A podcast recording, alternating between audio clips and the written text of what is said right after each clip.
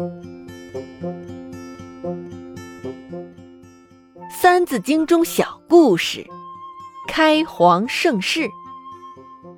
代至隋，依图语，不再传，师统序。杨坚重新统立中国，建立隋朝。他的儿子杨广继位后，荒淫无道，隋朝只传了一代就灭亡了。虽然隋朝只传了一代，但是杨坚。却创立了开皇盛世的局面。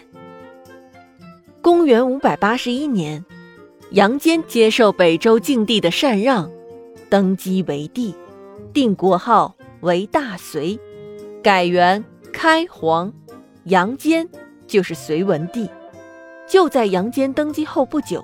突厥人便以北周兄弟之邦自居，打着为北周报仇的旗号，攻入长安，一路烧杀抢掠，无恶不作。杨坚接到消息后，立即调兵遣将，抵御突厥骑兵的骚扰。就在杨坚为此烦恼的时候，北周将领长孙晟出现了。长孙晟曾送过北周的公主去突厥和亲，在突厥人的领地里生活过一年。长孙晟见到杨坚后，提出了利用突厥各部落之间的矛盾，扶持势力小的部落，以此抵挡强大部落的策略。杨坚觉得这个方法可行，便决定按照长孙晟的方法来对付突厥。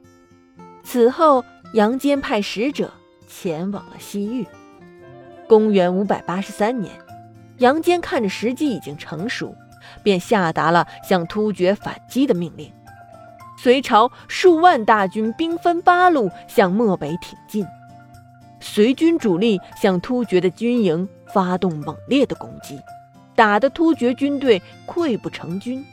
此后，隋军乘胜追击，取得了对突厥战争的重大胜利，突厥各部落逐渐衰落下去，再也无法对隋朝构成威胁了。在此之后。杨坚又在政治、经济等方面进行了一系列的改变，使得隋朝的国力不断提升。隋朝建立后，杨坚就发现地方官制存在着编制混乱、官员队伍臃肿的弊端。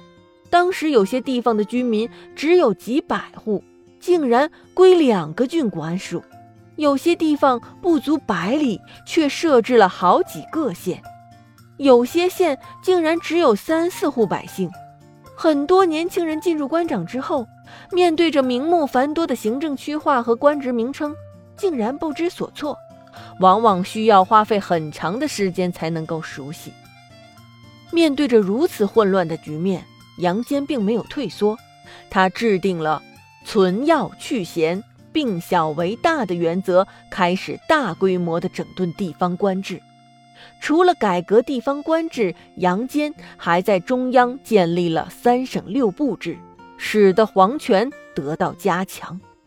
经过杨坚的努力，隋朝在建立后的二十年里，出现了天下太平、百姓安居乐业的局面。这种局面被称作开皇盛世。